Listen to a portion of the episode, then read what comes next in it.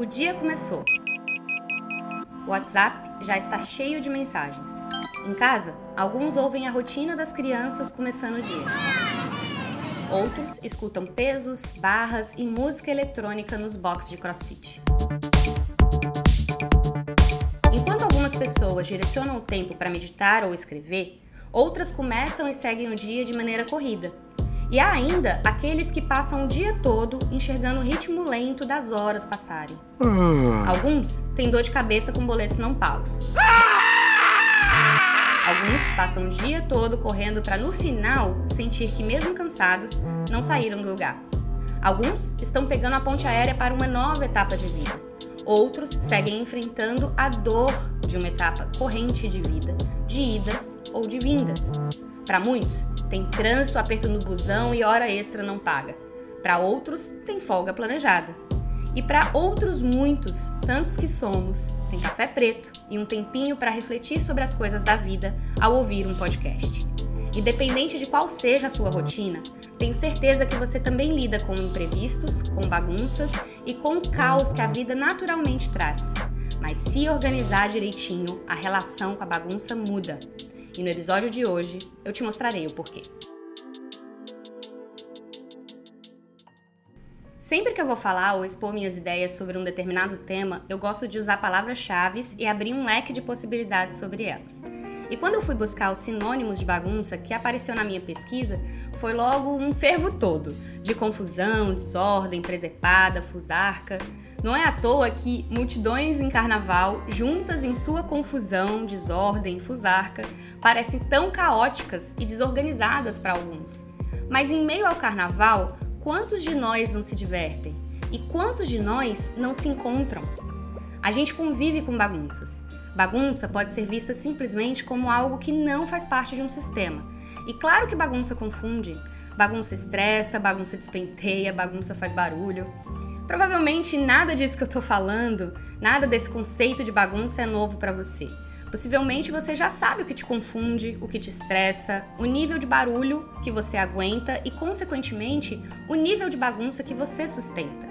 Ou se você não sabe mensurar, pelo menos você sente quando a bagunça te afeta. Vai, você sabe aonde que essa bagunça te dói. Talvez o seu padrão de bagunça não esteja funcionando mais para você. E eu falo isso porque acredito de verdade que aqueles que falam que se acham na sua bagunça se acham mesmo com mais estresse e levando mais tempo, mas se acham. Digo que talvez não esteja funcionando mais para você se você está sentindo que tá foda se achar no meio de uma montanha de roupas, de e-mails, de mensagens no WhatsApp, de arrobas no Instagram, de wishlists no Pinterest e coisas que você acumula por tanto tempo. E quando existe um excesso, é bem mais difícil de lidar com a bagunça. Que dirá se achar nessa bagunça? Alguns padrões, bagunças e excessos prendem as pessoas no mesmo lugar. E às vezes existem recompensas imediatas de alguns desses padrões, e essas recompensas imediatas não permitem uma visualização clara desse lugar, porque muitas vezes ele é gostoso, ele é confortável, ele é quentinho.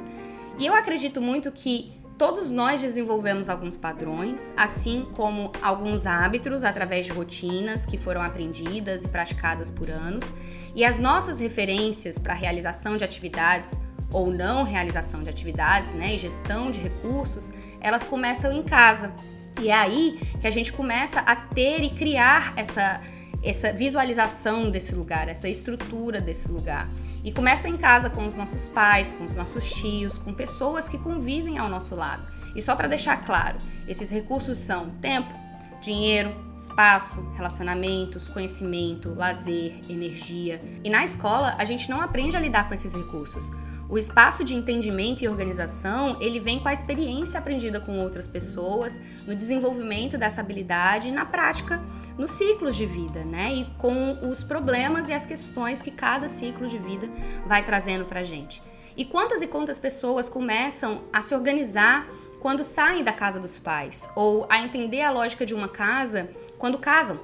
Quantas pessoas começam a pensar sobre produtividade e organização apenas no mercado de trabalho ou quando vai formatar um negócio ou fazer uma transição de carreira, por exemplo? No Brasil, é mais importante ainda observar que existe toda uma cultura que influencia na maneira como esses recursos são encarados. Desde os serviços domésticos até as altas taxas de juros né, que são aplicadas, as possibilidades de crédito que são oferecidas no mercado. Para entender essas bagunças e esses excessos e identificar o que fazer com isso, é preciso analisar algumas raízes e alguns padrões primeiro. E nem todo mundo está disposto ou pode ir para esse lugar de análise.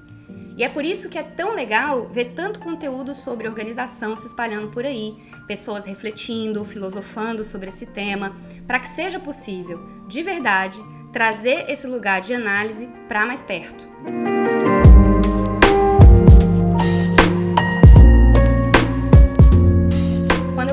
Bagunça, eu ligo o termo a excesso também. E se tem bagunça, tem algo sobrando, tem algo fora do lugar, causando uma confusão visual, mental, auditiva.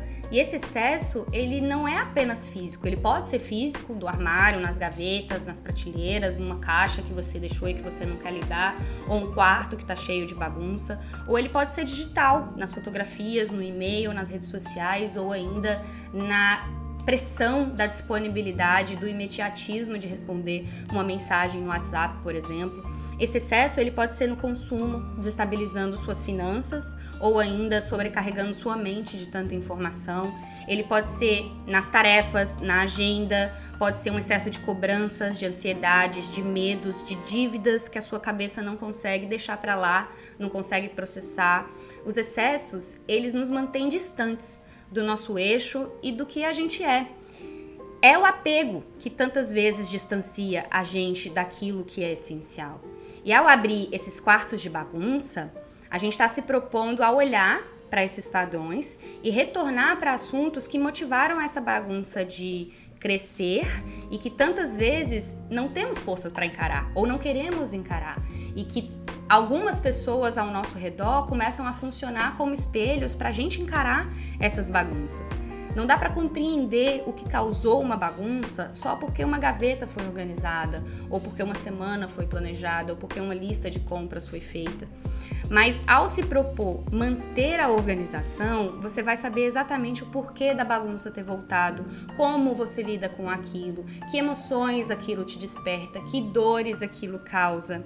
E aí entra a sua real decisão de encarar a bagunça de verdade no dia a dia, na prática e usando essa organização como ferramenta, como aliada para você lidar com essas questões da vida, com essas bagunças da vida e com as suas próprias bagunças que foram criadas com esses padrões, né?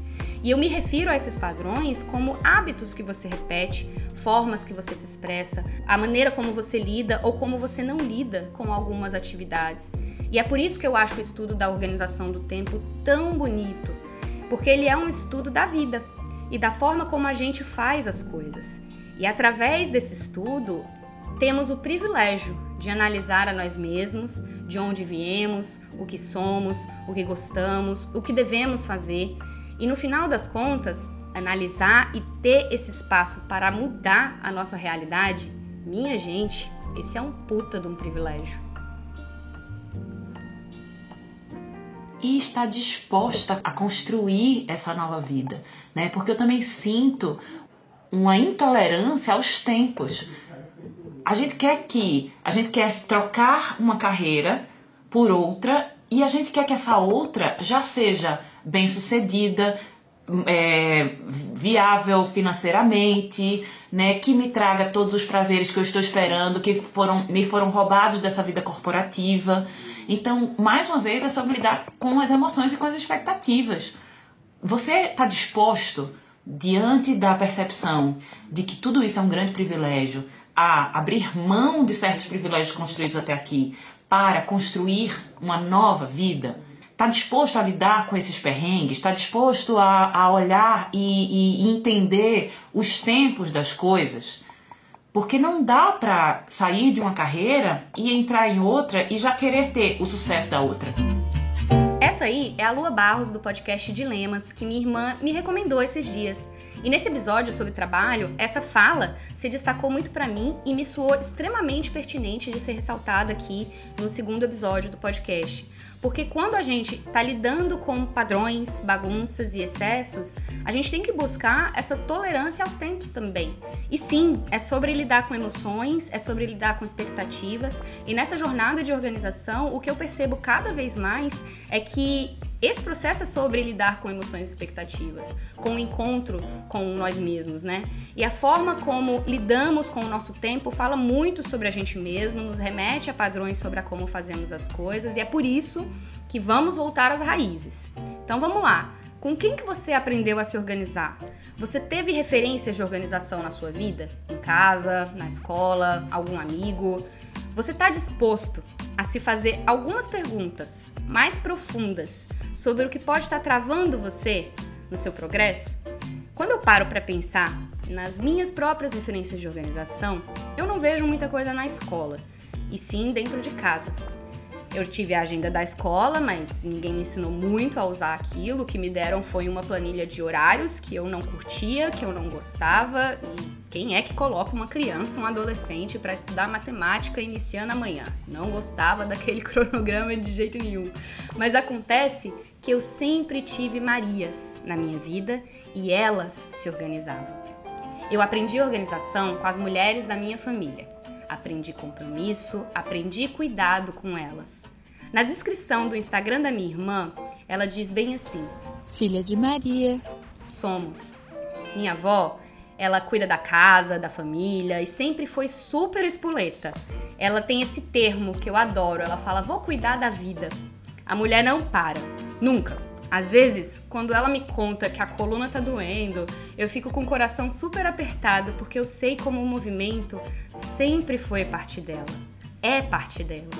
Já com a minha mãe, ela sabe o quanto que eu impliquei, porque ela me dava mesada e me emprestava grana. Ela sabe o quanto eu ficava irritada quando ela não perdoava as minhas dívidas e continuava lá, contando no caderninho. Hoje em dia, entendo como ela estava tentando me ensinar. O caderninho era uma via de consciência que na época, para mim, era bem difícil. A imagem do caderninho da minha mãe para organizar me aterrorizou por anos. Hoje, com meus cadernos, eu sempre agradeço minha mãe e os cadernos que ela tinha. Organizar é olhar para as nossas raízes, para o nosso jeito de fazer as coisas. Assim como eu percebo o cuidado do dia com a minha avó, e a atenção à organização e ao acompanhamento daquilo e o cuidado também empregado pela minha mãe com aquele caderninho, eu percebo que por vezes esse processo é olhar para uma criança que quer fazer as coisas, mas que viveu algo que talvez tenha enchido ela de medo, de vergonha e de tantos outros monstros. E ano passado, eu estava com um aperto financeiro e fui lá pedir ajuda para minha mãe. Mês passado, janeiro, eu paguei a última parcela que eu tinha pegado com ela e fiquei feliz pra caramba quando ela me mandou a foto do tal caderninho. Quando eu era mais nova, eu super queria que ela pagasse meus intercâmbios, bancasse meus sonhos, e hoje eu sei que era exatamente isso que ela estava fazendo com a escola, com as aulas de inglês, com a funcionária em casa, com as roupas lavadas, dobradas, com o almoço fresquinho ao chegar em casa e, claro, com um bendito do caderno. e tinha bagunças e a briga eterna sobre quem lavava a louça. Chega nessas horas, eu só fico aqui, lembrando da Elis. Ainda somos os mesmos e vivemos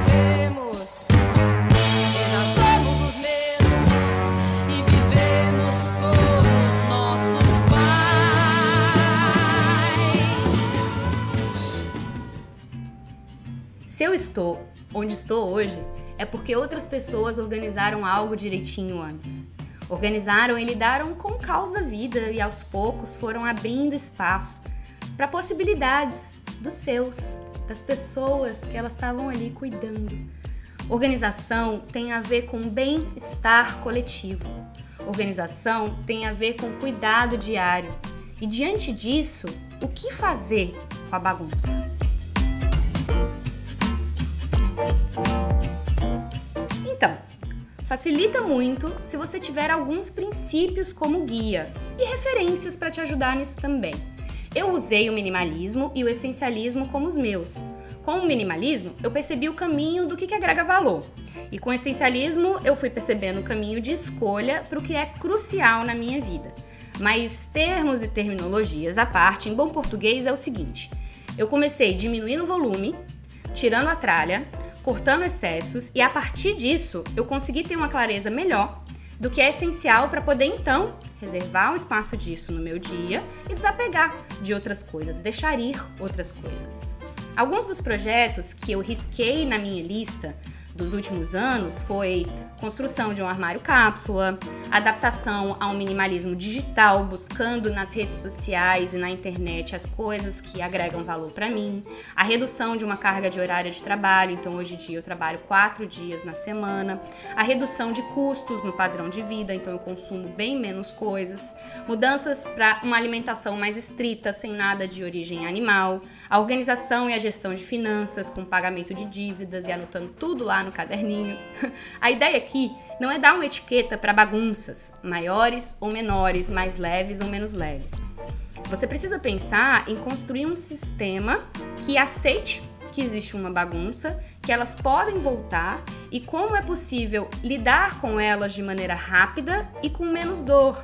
E para lidar com qualquer bagunça, primeiro você precisa mergulhar nela para remover o que não agrega valor e deixar aí aquilo que não faz parte do seu sistema. E aqui eu abro um parênteses, porque é tão importante o processo terapêutico, o conversar enquanto você está passando por esse momento de destralhamento e de desapego.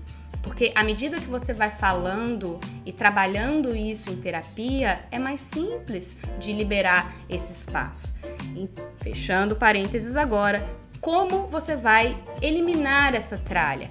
Não dá para organizar excesso, sacou? Então você precisa começar a eliminar essa tralha.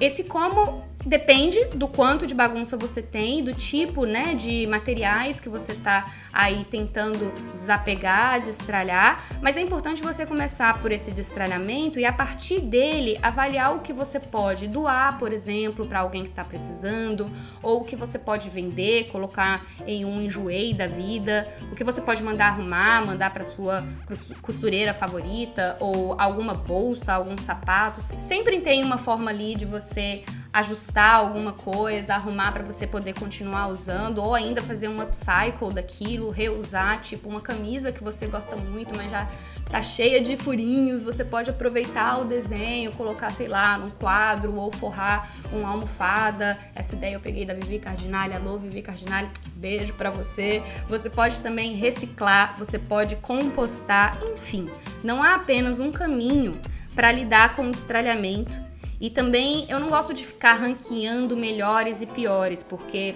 eu acredito que é preciso experimentar e ver o que se adequa melhor a cada caso. Eu gosto de pensar algumas estratégias, então queria compartilhar algumas estratégias aqui com você.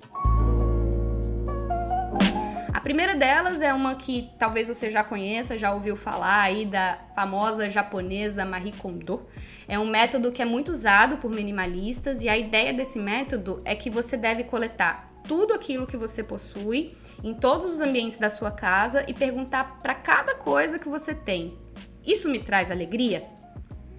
Em cima dessa resposta, você vai poder decidir o que manter nos seus espaços, e o método da Marie sugere que você olhe item por item mesmo e ataque a pilha da bagunça de uma vez.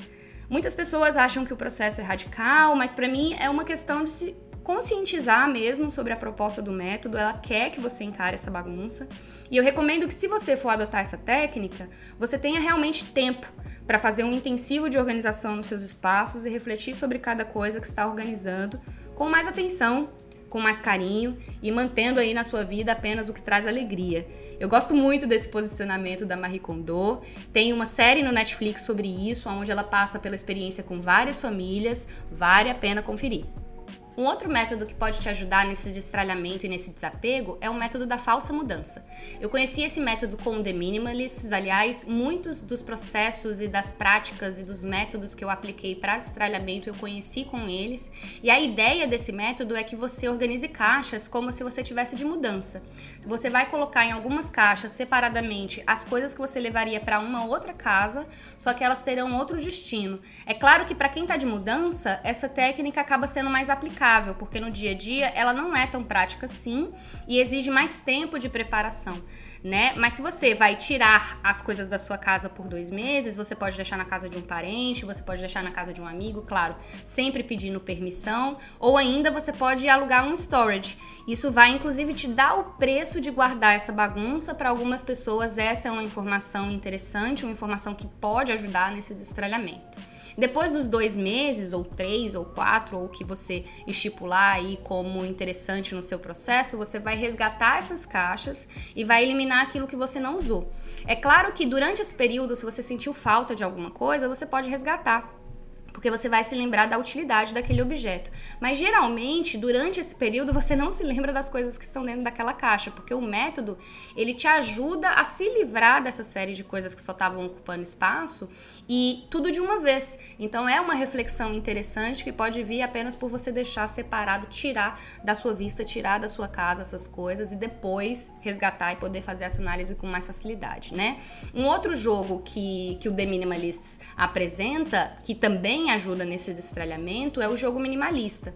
É uma técnica mais difícil e a dificuldade ela vai crescendo enquanto você vai aplicando, enquanto você vai jogando, mas pelo menos para mim, nas vezes que eu apliquei, que eu coloquei aqui na, na prática, no meu destralhamento, de maneira anual, inclusive, é uma técnica muito eficiente que me proporciona resultados muito rápidos. É mais ou menos assim: o jogo começa no primeiro dia com o descarte de uma única peça, essa peça pode ser uma peça de roupa, pode ser algum utensílio de cozinha.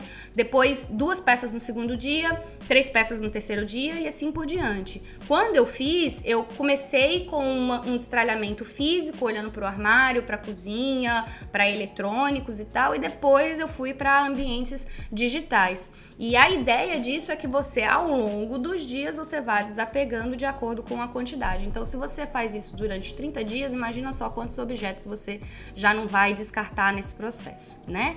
O método da, do jogo minimalista você pode aplicar quando você preferir. Eu acho interessante fazer nas viradas de estação, né? Principalmente nas viradas de estação, assim, por exemplo, aqui para mim, eu gosto de fazer um destralhamento de inverno para primavera, porque é uma época já que eu começo a abrir as janelas, mudar as roupas, né? Trocar roupa de cama, então é interessante fazer nessa época. Então decida aí quando que fica melhor para você, tá?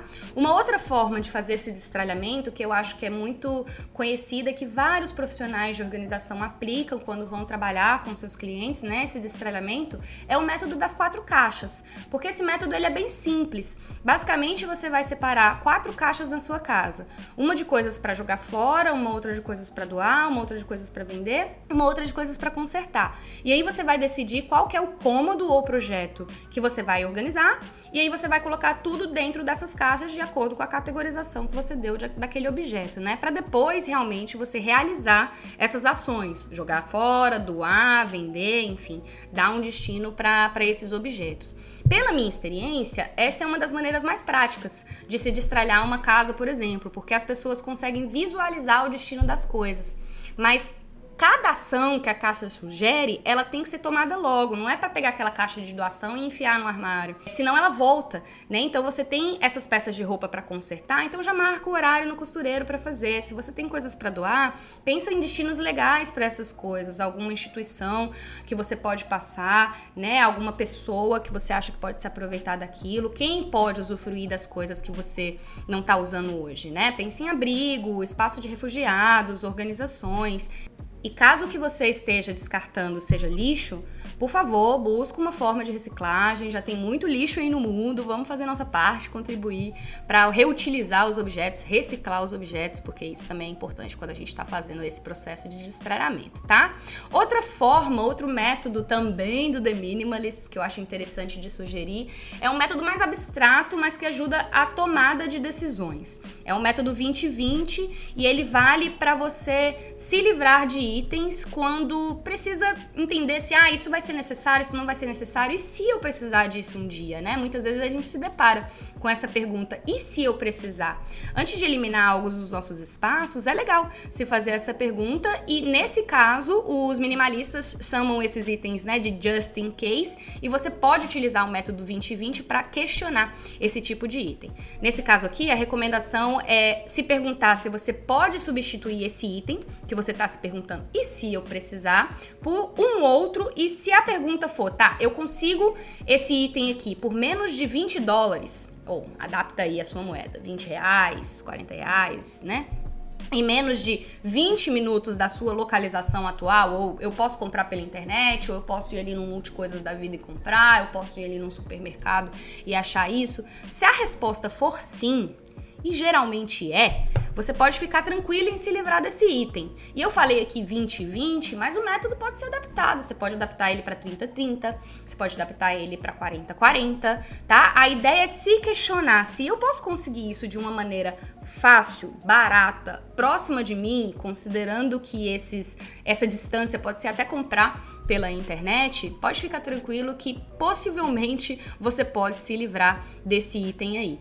Outra forma de você fazer esse destralhamento, e para muitas pessoas se aplica aí quando você tá com um armário cheio de roupas e quer fazer esse destralhamento nesse guarda-roupas é o método do cabide virado. Eu gosto bastante dessa metodologia para organizar o guarda-roupa especificamente, e a ideia é que no início de cada estação você deixe todos os seus cabides virados para um mesmo lado. Ao longo dos dias você, que você vai usando as suas roupas, você vai virando aquilo que usou para o lado oposto. No final de cada estação, é só observar os cabides que não foram virados, as roupas que não saíram do seu armário e começar a se perguntar: por que, que eu não usei essa peça?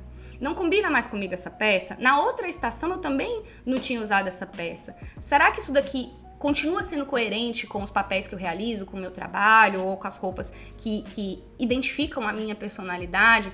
Essa roupa me traz alegria, ó, fazendo aí um, uma mistura né, de métodos. Seja qual for a razão, o cabide que não foi virado é sempre um sinal que permite um questionamento mais profundo. Se a gente for olhar para aquela regra de Pareto, né, é simples ver que a gente usa 20% do nosso armário, a gente usa as mesmas roupas e temos aquelas peças mais queridas. Por isso, mesmo que você não aplique essa técnica durante todo o seu ano, vale fazer um teste de estação para estação, porque isso traz uma clareza imensa sobre o que merece espaço no guarda-roupa. Então, essas práticas minimalistas todas nos ajudam a limpar os nossos espaços, consequentemente liberando os caminhos, limpando a nossa mente, porque à medida que você vai destralhando, o peso mental também vai saindo, isso é, isso é perceptível, e tirando várias sensações de dívidas que a gente carrega, porque esse excesso traz essa sensação de dívida, esse peso, né? E vale a lógica do mínimo viável aqui. Durante 15 minutos, por exemplo, com um saco plástico, você pode na sua casa ir coletando coisas que podem ser eliminadas, que você não precisa mais. Esses mesmos 15 minutos, você pode destralhar a geladeira num dia, o carro no outro dia, a sua bolsa, a sua carteira, os produtos debaixo da sua pia, né? Durante 20 minutos por dia, imagina fazer isso durante 21 dias. Você vai destralhando seu e-mail. Aos poucos e em poucos dias, o peso mental já vai ser bem menor. Se você tiver um pouquinho mais de tempo, você pode tentar destralhar os seus sapatos, as suas maquiagens, as suas gavetas, as suas toalhas, os copos no armário da cozinha, quantas canecas você não está usando, o número de projetos que está na sua lista, quantas Tupperwares, né, que estão sem tampa. Quanto mais tempo você tiver para atacar a bagunça, maior pode ser o seu projeto de organização. Se você tem mais, olha o seu armário de roupas, os documentos no computador, a garagem, os itens sentimentais como fotografias, memórias de pessoas queridas brinquedos das crianças, enfim. Faz um inventário da bagunça e olhe para isso como projetos. Microprojetos podem ser atacados e a recompensa será imediata, então você pode fazendo isso aos pouquinhos. Ir destralhando aos poucos é muito melhor do que nunca sair do lugar. E mexer nas nossas bagunças nos levam a muitos lugares, né? E a gente precisa de espaço para essa análise. Destralhar é importante, mas vale aqui o aviso. Esse é apenas o primeiro passo. The last thing I would add to this is to just really get clear on why you want to declutter. I mean, that is really what is going to drive you. It's what's going to motivate you to to take these daily actions, to make these small steps, and that could be the simple reason of, oh, I want to have you know comp- more company over, more room for company, or I want to clean my house uh, in in half the time of what it takes now, or or maybe it's it's just the uh, aesthetic. You just want to have a nice, clean, clear home. But whatever those reasons are, make sure you're clear on those, and you are focusing on on the why. And Ao encarar minhas bagunças, eu consegui abrir um bom espaço na vida. E com esse espaço eu consigo hoje alimentar conexões que antes eu não conseguia. É importante ter esse propósito em mente quando você está destralhando, quando você está começando a se desapegar de algumas coisas. Como bem disse aí o Ryan do The Minimalists, isso para mim significou, por exemplo, uma mudança nas práticas espirituais, mais espaço para atividades físicas, mais tempo para mim, mais tempo para minhas relações. E se bagunça é tudo aquilo que distancia você de você mesmo, a organização é o que pode te aproximar não apenas daquilo que você quer realizar, mas do que de fato você é. Pegando aqui emprestadas algumas palavras do Ryder Carroll, que é o autor do Bullet Journal, se a felicidade é o resultado das nossas ações, precisamos parar de nos perguntar como ser felizes. Em vez disso, deveríamos estar nos perguntando como ser. No final das contas, o destralhamento não tem nada a ver com coisas. A vida é muito mais do que as coisas que a gente acumula. Aliás, as coisas que a gente acumula nos distanciam daquilo que a vida realmente diz respeito. As pessoas, as relações, as experiências, os ciclos, os aprendizados. Mas a gente precisa falar sobre destralhamento porque as pessoas estão sobrecarregadas e atoladas em coisas e excessos, buscando que essas coisas preencham um espaço da vida. E uma vida simples tem destralhamento, tem desapego, mas principalmente ela tem intenção. Ao encarar esse quarto da bagunça, ao encarar esses excessos, lembre-se disso. Há algo melhor e mais leve do outro lado. E é complexo também manter esse espaço que batalhamos para abrir, para criar, para reservar, para manter, porque o ego também está querendo coisas o tempo todo. As expectativas têm um desejo de consumo enorme. A insegurança, ela pede mais, ela pede mais. E tome publicidade, né? Tome comparação e tempo perdido aí nas redes sociais. Mas preservar esse espaço é encarar o tédio muitas vezes com outros olhos é buscar hábitos melhores, é questionar algumas conveniências, é reencontrar uma identidade e verdadeiras aspirações no dia a dia. Podemos olhar então esse minimizar e esse desapegar como um caminho de encontro com a satisfação no presente, aprendendo a prestar atenção nas coisas, entendendo o que, que agrega valor, o que faz sentido e por isso sendo mais fácil de deixar aí. Como eu disse, é um privilégio sim, mas é também uma oportunidade e essa perspectiva é importante porque ela nos ajuda a reconhecer os nossos problemas e a entender seus devidos lugares. Ao invés de focar no que fazer ou ainda no que ter, o foco aqui é buscar quem a gente realmente é e o que esse excesso está escondendo quanto que ele está nos distanciando de nós mesmos e se preparar para simplesmente ser, respeitando os ciclos e os projetos da vida, preparados para o dia e para o caos e preparados também para deixar ir, para liberar o espaço. E se organizar é isso, é deixar o essencial entrar.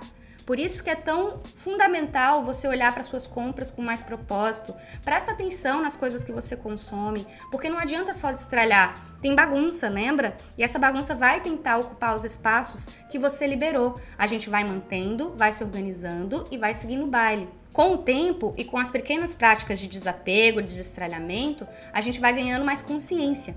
E essas pequenas atitudes, depois de um período, elas vão se transformando em grandes mudanças, em espetaculares mudanças. Porque a verdade, minha gente, é que aonde tem um ser humano, tem uma louça para lavar, tem bagunça. A bagunça existe e entendemos o que fazer com ela quando as origens estão mais claras. Toda bagunça tem um porquê de existir. E fazer as perguntas certas para as bagunças certas é fundamental porque a bagunça pode vir através de muitas coisas. Ela pode vir através de uma sala cheia de brinquedos, de uma agenda lotada, de uma mente agitada e ansiosa, de uma pilha de louça pós-almoço com os amigos. E você percebe como os porquês dessas bagunças levam você a origens diferentes e a padrões diferentes e a dores diferentes também? Olha para essas bagunças que você enfrenta no dia a dia e se pergunta: de onde essa bagunça veio? Eu preciso me preocupar? Como eu cheguei nisso? O que eu vou precisar fazer para lidar com essa bagunça? Quanto tempo que isso vai me tomar? Como a minha referência de organização lidaria com isso? Como que eu não quero lidar com isso? Como eu quero lidar com isso? O que eu vou fazer como próximo passo para lidar com essa bagunça? Sabe aquela bagunça pós-festa?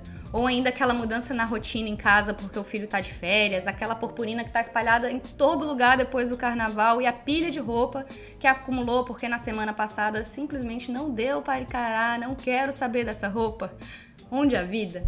A bagunça. É preciso reconhecer, é preciso aceitar e é preciso lidar com elas. Para isso existe a organização. Para algumas bagunças, levamos mais tempo, outras menos.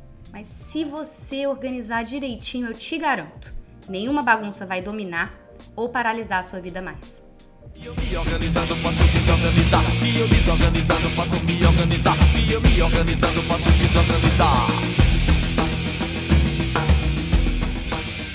Mês de fevereiro é mês de folia, é mês de carnaval, mas também é mês de produção de conteúdo por aqui, porque estou me organizando direitinho para que esse podcast possa chegar de maneira mensal para você, através do Spotify, através do Google Podcasts e agora também no Apple Podcasts. Então, se você escuta no seu iPhone, pode checar que se organizar direitinho já está lá disponível na plataforma. E eu estou me organizando aqui para que possa sair em outras plataformas que eu recebi os pedidos de vocês. Então, tô de olho Tô me organizando, só aguardar que em breve estaremos em uma plataforma perto de você. Muito obrigada mesmo por todos esses retornos, feedbacks e se você quiser trocar ideia comigo, tiver alguma sugestão para o podcast, me escreve, vai lá no meu site gabrielabrasil.com que você vai ver todas as formas de se conectar comigo através das redes sociais, através do e-mail, enfim. E se você curte esse tipo de material, também tem uma forma de você patrocinar essa produção de conteúdo. Você pode ir em patreon.com/gabrielabrasil e você vai saber como com uma contribuição pequena de 3 dólares por mês já